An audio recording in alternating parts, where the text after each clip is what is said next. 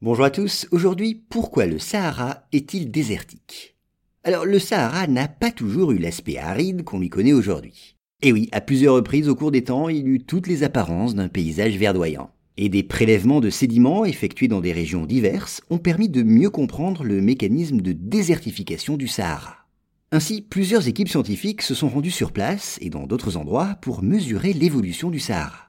Et l'étude des dépôts sédimentaires de l'océan Atlantique a permis de constater qu'à certaines périodes, il y a environ 6000 ans par exemple, une grande quantité de poussière provenait du Sahara. Et à d'autres époques, la poussière était même encore plus abondante. Ces recherches ont permis de montrer que le Sahara avait connu plusieurs séquences humides suivies à chaque fois d'une période de désertification.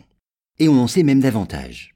Des sédiments recueillis au fond d'un lac tchadien ont permis de reconstituer avec beaucoup de précision la dernière période humide connue par le Sahara. Elle aurait débuté voilà environ 15 000 ans pour durer à peu près 9 millénaires.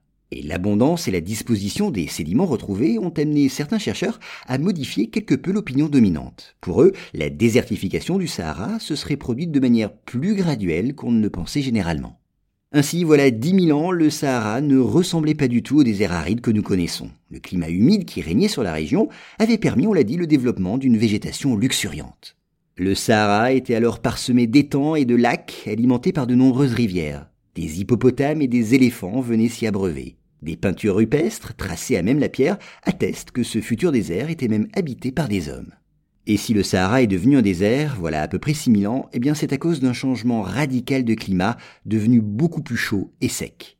Et d'après les scientifiques, un tel phénomène se produirait tous les 20 000 ans environ.